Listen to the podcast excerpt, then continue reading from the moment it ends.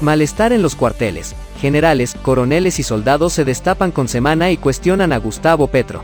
La fuerza pública no es deliberante, los miembros no podrán intervenir en actividades o debates de partidos o movimientos políticos, dice el artículo 219 de la Constitución Política de Colombia. Sin embargo, como pocas veces en la historia reciente del país, el comandante del ejército, el general Eduardo Zapateiro, terminó enfrascado en una fuerte polémica con el candidato presidencial Gustavo Petro. Se dijeron de todo. Mientras el líder del pacto histórico habló de una cúpula militar que se corrompe y de generales en la nómina del clan del Golfo, Zapateiro explotó en redes sociales y aseguró, a ningún general he visto en televisión recibiendo dinero mal habido. Los colombianos lo han visto a usted recibir dinero en bolsa de basura. El presidente Iván Duque respaldó al oficial, que defendió el honor de la institución. Algunos llegaron a pedir su baja la Procuraduría le abrió una investigación por presunta participación en política, y Petro no ha parado de lanzar dardos envenenados contra la fuerza pública. En mi gobierno, los generales obedecerán al presidente de la República. El que llegue a general será por méritos, no porque un politiquero corrupto y narcotraficante decida los ascensos en la carrera militar, anunció el candidato que puntea en las encuestas. Semana indagó en los cuarteles y el episodio de Petro y Zapateiro es apenas la punta del iceberg de un creciente malestar de un sector de la fuerza pública con el candidato presidencial. A medida que él ha venido creciendo en la intención de voto, ha aumentado la prevención y la molestia en las filas. ¿Qué es lo que está pasando? Decenas de generales y otros oficiales y suboficiales de todas las fuerzas, además de soldados, aceptaron hablar con esta revista bajo la reserva de su identidad, para evitar represalias e investigaciones, y expresaron lo que están sintiendo a menos de un mes de la primera vuelta presidencial. Hasta ahora, en Colombia la fuerza pública se había mantenido al margen de las contiendas electorales. Pero en esta oportunidad algunos dicen que, ante lo que representa Petro, no han podido ser indiferentes, aunque saben que sus opiniones tienen que quedarse exclusivamente en los cuarteles y sus familias. Ante las versiones que corren sobre un posible golpe de Estado, simplemente se echan a reír y aseguran que jamás utilizarían las armas para algo distinto a lo que les ordena la Constitución. Semana conoció que hace mes y medio hubo una reunión entre la cúpula militar y miembros de la Reserva para hablar abiertamente de lo que podría ocurrir en las fuerzas en caso de que Petro llegue a la Casa de Nariño. En medio de la discusión, hubo una orden tajante de los comandantes. Hay que acatar el resultado de las elecciones, como siempre, y los temas de la política no les compita a los uniformados. Pese a eso, cada uno en las fuerzas tiene sus opiniones de la actual coyuntura, y el país y los candidatos las deben conocer. Uno de los generales del ejército entrevistados por semana dijo, para empezar, que su comandante no se equivocó. Total respaldo personal e institucional fue una gran posición histórica de mi general Zapateiro gran defensa exigiendo el respeto de los soldados que damos la vida por la patria todos los días. Gran admiración a mi general por la manera como le contestó al candidato, dijo. El alto oficial fue más allá y dejó ver que las palabras de Petro cayeron como una ofensa en las tropas. Yo nunca he recibido plata ni me he aliado con un narcotraficante, para que nos venga a equiparar con ellos, ese personaje nos puso en duda, aseguró. Otro pensó en las consecuencias de este tipo de pronunciamientos del candidato del pacto histórico. Lo que hace Petro en sus redes sociales, al tildarnos de narcotraficantes, desestabiliza, pues pone a los generales como corruptos y bandidos y provoca problemas en la cadena de mando. Así no se comanda la fuerza pública, generando rencillas internas en la institución. Por su parte, un coronel que lidera un grupo de soldados en una de las zonas con mayor presencia de cultivos de coca, señaló, era una posición que debía tomar nuestro comandante del ejército, estamos acostumbrados a callarnos frente a todos los insultos y atropellos que nos hacen, él salió a defender nuestro nombre. Un soldado, desde el Catatumbo y en medio de la Manigua, a pocas horas de haber enfrentado a un grupo criminal y narcotraficante en la zona, agregó sobre Zapateiro. Solo defendió a sus soldados, que están siendo utilizados en la política por Petro. Adicionalmente, un general con muchas horas de combate encima dijo, los ataques verbales son más dañinos que los disparos, los ataques verbales contra la institución calan en la moral de la tropa, en especial la manera como nos generalizó con los narcos. Además del apoyo a Zapateiro, los oficiales y suboficiales que conversaron con Semana también entraron en detalles sobre una preocupación ante un eventual gobierno de Petro y que surge de su propia naturaleza militar. Por eso, les mortifica que Petro haya pertenecido a un grupo armado ilegal, es muy duro en nuestra mente haber peleado contra el M-19, que causó actos de terrorismo, secuestro y demás. Y de repente alguien que perteneció a ese grupo, por un tema político, sea el comandante en jefe de las fuerzas militares, legales y que defienden las nobles causas del Estado, dijo, lacónico, un coronel del ejército.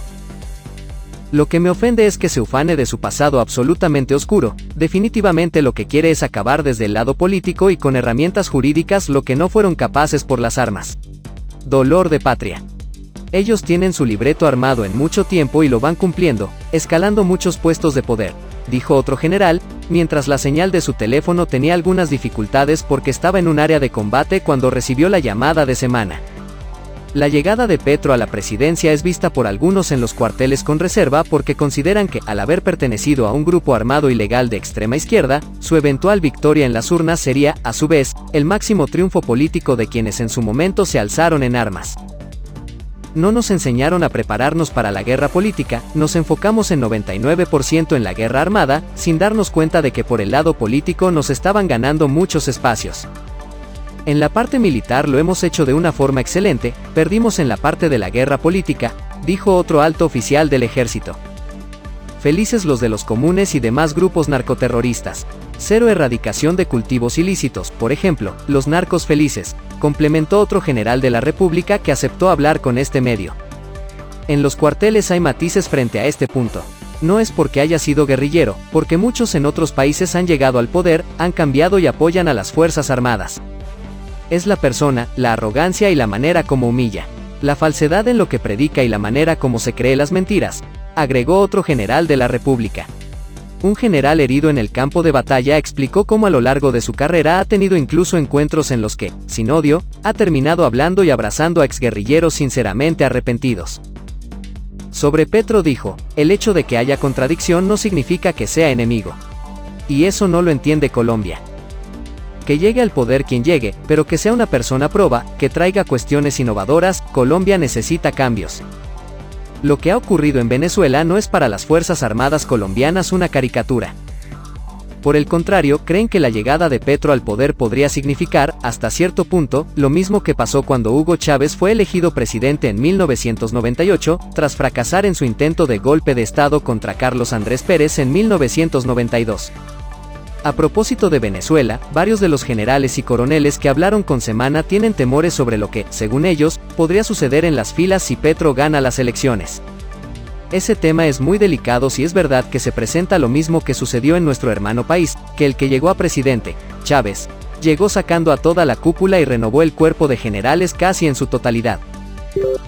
Subió otorgando grados de insignia a oficiales superiores de grado de coronel, así no tuvieran el tiempo, si vemos el hermano país, los generales corruptos se tomaron el control de las empresas y todo lo que genera billete, afirmó uno de los oficiales. Petro cambiaría, me imagino, a todos los que tenemos una larga trayectoria antisubversiva. No le convenimos por tantos golpes que les hemos dado a los narcoterroristas, aseveró, visiblemente molesto, uno de los generales que cumple su misión en uno de los lugares más apartados de Colombia y a quien le toca pasar largos periodos alejado de su esposa y sus hijos. Así lleva años. La preocupación es más para el pueblo colombiano, que se va a volver como el país vecino, y me dolería ver a mis amigos y familia caminando por las vías, arrastrando una maleta, caminando sin rumbo, dijo otro uniformado de alto rango, adolorido. Entre los altos mandos, la llegada del izquierdista Gabriel Boric a la presidencia en Chile también se ha convertido en un campanazo. La cosa no va a ser fácil si este señor, Petro, llega a la presidencia. Mire lo que está pasando con la policía en Chile. Un referente para las policías en América, con un gran prestigio y reputación, ¿y en qué va? ¿En qué está quedando? ¿Cuál es la moral de ellos? Esto nos preocupa. Si pasa lo mismo en Colombia, sería un retroceso para todos, sostuvo un coronel de la policía, quien agregó. Petro es una persona que no esconde el odio por la institucionalidad, se le nota un resentimiento con las Fuerzas Armadas, en especial con el ejército, pero también con la policía y las otras fuerzas obvio que tomará medidas de fondo contra las fuerzas para debilitarlas. Esa será su prioridad. Imagínese cómo quedaría la moral de nosotros, de ser así, con qué moral nuestros compañeros saldrían todos los días a las calles a exponer sus vidas. Esto después se vería reflejado en la inseguridad en las calles, la cual se agravaría notablemente, y todo porque no se contaría con un respaldo del gobierno a la institución. Entre los uniformados que aceptaron destapar sus cartas frente a Petro con semana hubo un caso especial, hay que dejar a este pobre tipo, no sabe qué más hacer. Están desesperados, lástima no poder decir tantas cosas. Si esa grosería gana, que espero no sea así porque la gente despertó, al día siguiente paso mi retiro por honor y dignidad, comentó, airado, un general. Yo sigo hasta donde se respete el orden constitucional, si se cambia ese orden me retiro y tomaré acciones, no sé qué clase de acciones, pero ya desde la reserva uno puede hablar con mayor tranquilidad. Por el momento, hay que respetar lo que dice la Constitución, enfatizó otro general del ejército. En los últimos 30 años, tal vez el episodio más relevante que recuerdan los colombianos sobre alguna manifestación de rebeldía en un alto oficial se remite al entonces comandante de las fuerzas militares, el general Harold Bedoya, quien en el gobierno de Ernesto Samper, y en medio del proceso 8000, constantemente manifestaba sus opiniones de molestia y contrarias al gobierno en los medios de comunicación. Se tuvo que ir, pues Samper lo llamó a calificar servicios. En el ejército lo despidieron con calle de honor. Años más tarde, especialmente durante el proceso de paz del presidente Juan Manuel Santos con las FARC, se llegó a hablar de ruido de sables. Lo cierto es que varios generales pasaron al retiro por orden del gobierno. En las fuerzas se libró durante un buen tiempo una fuerte tensión entre dos corrientes, una uribista y otra santista, a favor de los diálogos de La Habana. Ya en el gobierno Duque, al general Alberto Mejía, hoy excomandante de las fuerzas militares, lo señalaron en múltiples ocasiones de ser el líder de una especie de vendetta interna en las filas que terminó con acusaciones gravísimas, entre altos oficiales de lado y lado, por supuesta corrupción. Varios generales pasaron a retiro. Después del episodio entre Petro y Zapateiro, algunos políticos, especialmente del pacto histórico, empezaron a hablar sobre la posibilidad de un golpe militar en Colombia y de la supuesta amenaza de un magnicidio, en caso de un triunfo de Petro en las elecciones. Sin embargo, en todas las entrevistas reservadas que logró realizar Semana, la conclusión fue la misma. Estas Fuerzas Armadas jamás contemplarían esa posibilidad. Eso nunca pasará, nosotros respetamos la ley.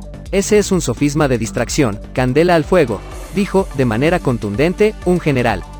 Este ejército está educado para obedecer y nos han inculcado tanto el respeto de los poderes que veo muy difícil llegar allá. Un golpe de Estado, agregó un coronel. Uno de los generales con mayor mando en la policía, simplemente, aseveró, las decisiones políticas las deben tomar los ciudadanos, que son los que votan para elegir a los gobernantes, yo le sirvo al país hasta el día en que así lo decida el gobierno de turno. En el ejército, otro general reconoció, yo no tengo ese derecho ni ese deber. Estoy de acuerdo en que no soy apolítico, discúlpeme que lo diga, y me escudo en el planteamiento aristotélico, todo ser sociable es político, por consiguiente, soy político, lo que no soy es deliberante, es muy diferente.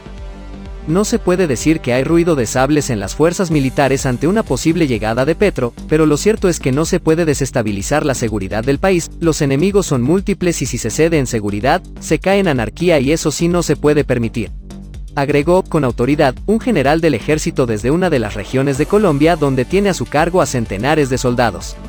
Todos menos Petro, añadió otro oficial.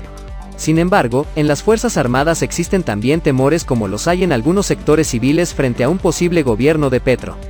A mí me preocuparían escenarios donde la propiedad privada se limite, donde la libertad económica y la libre competencia se restrinjan, donde la dinámica ascendente en la participación social se reduzca, donde existan elementos de mayor punibilidad solamente por ejercicio de un poder político donde no haya una fiabilidad en los tribunales y en la administración de justicia, y donde se tome a mano propia el ejercicio de ese poder para que el fin justifique los medios.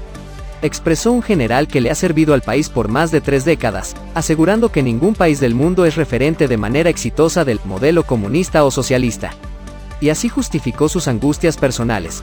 Desde luego me preocupa, porque sería un abuso de poder, habría una extralimitación de funciones y competencias, la libertad va a estar en tela de juicio y en especial el concepto de seguridad. Algunos entran netamente en el terreno de lo económico. Si vamos a estar en un escenario de confrontación interna permanente, ¿qué inversionista va a traer sus dineros? Va a haber un éxodo de capitales, ya lo estamos viendo. En Estados Unidos nunca antes se habían registrado tantos movimientos económicos desde Colombia hacia allá, añadió un general del ejército. Quizá una de las mayores prevenciones que hay en el ejército, la Armada, la Fuerza Aérea y la Policía es si un eventual gobierno de Petro duraría solo cuatro años. ¿Qué es lo complejo? Que todo el marco jurídico cambie, las cosas en derecho se hacen y se deshacen. En concreto, donde a uno le dijeran, vas a tener un periodo complejo de cuatro años, de alguna manera hay tranquilidad, el problema no son los cuatro años. Lo complejo es que se perpetúe en el poder una condición que violente la normatividad y la legislación, manifestó un alto y curtido oficial. Los uniformados saben que ellos no van a elegir, y, por el contrario, instaron a los ciudadanos a cumplir con el mandato que les entrega la Constitución. Yo creo que cuando algunos ciudadanos están preocupados o con incertidumbre sobre qué va a pasar en el país después del 7 de agosto, no deberían esperar a ver qué piensa o qué va a hacer la fuerza pública. La solución está en ese mismo ciudadano y es salir a votar a conciencia por el candidato que cree que le va a permitir seguir construyendo sus sueños. Sostuvo un general de la policía, nada radical en sus posturas y muy realista. Pero también dejó su reclamo ante las afirmaciones de Petro. Nadie sabe realmente todo lo que uno vive en esta vida institucional para llegar a general, esta alta dignidad tiene un proceso que se desarrolla mínimo en 30 años, y no en un debate del Congreso. Todos tenemos méritos, otra cosa es que haya individuos que usen esa alta dignidad para manchar el honor de toda una institución. Lo otro que se teme en la policía es el riesgo de la politización. Un general de la institución lo expresó así. Si Petro llega a cumplir lo que ha dicho, la policía pasaría al Ministerio del Interior y el riesgo es alto de que termine siendo politizada. Hay un temor de que nos volvamos políticos y menos castrenses. Ahí está lo grave, que se pueda perder la esencia de lo que somos. En la policía saben que el primer blanco de Petro sería el SMAT, porque ha prometido que lo acabaría si llega al poder. No es que se acabe, cambiará de nombre seguramente. Lo que pasa es que esta fuerza se necesita, algunas manifestaciones son violentas y, entonces, ¿quién las va a controlar? A lo largo del tiempo, quienes critican al SMAT terminan utilizándolo, dijo, sarcástico, ese general. Además, planteó que hay mucha incertidumbre en las filas y que eso es gravísimo. De hecho, habló de una posible venganza del grupo que rodea a Petro contra la institución, por cuanto podría llegar a cambiar, romper o minimizarla. Lo importante es no perder el rumbo, por ejemplo, en el gobierno Santos se dejó de luchar contra las FARC y el ELN en medio de los diálogos de paz. Eso se entendió y se hizo, era un lineamiento claro, esta es una policía leal, es una policía de Estado. Entre los soldados, tal vez los sentimientos son más básicos, pero igual de relevantes. Al fin y al cabo son ellos la Fuerza Armada Real del Estado, en todos los rincones del territorio nacional. Uno de ellos, con nueve años de servicio, oriundo del eje cafetero, solo comentó, Aquí no hay hijos de ricos, somos hijos de gente humilde, del campo, estoy aquí sin nada de moral, Petro no quiere al ejército, entonces ¿qué va a pasar con el bienestar de nosotros los soldados, que nos matamos día a día por nuestro país? Si él es presidente se acabaría nuestro ejército y nos quitarían los beneficios hasta hacer que nos vayamos. Esta es solo una radiografía sobre los sentimientos que tienen quienes velan todos los días por la seguridad de los colombianos. Es una realidad que no se puede ocultar y que, necesariamente, Gustavo Petro y los demás candidatos presidenciales deben tener en cuenta. Quien gane las elecciones tendrá que gobernar con el apoyo de las fuerzas militares. Es la única manera de mantener intacta la democracia y el orden en un país tan convulsionado como el nuestro. Lo contrario podría traer consecuencias catastróficas para Colombia.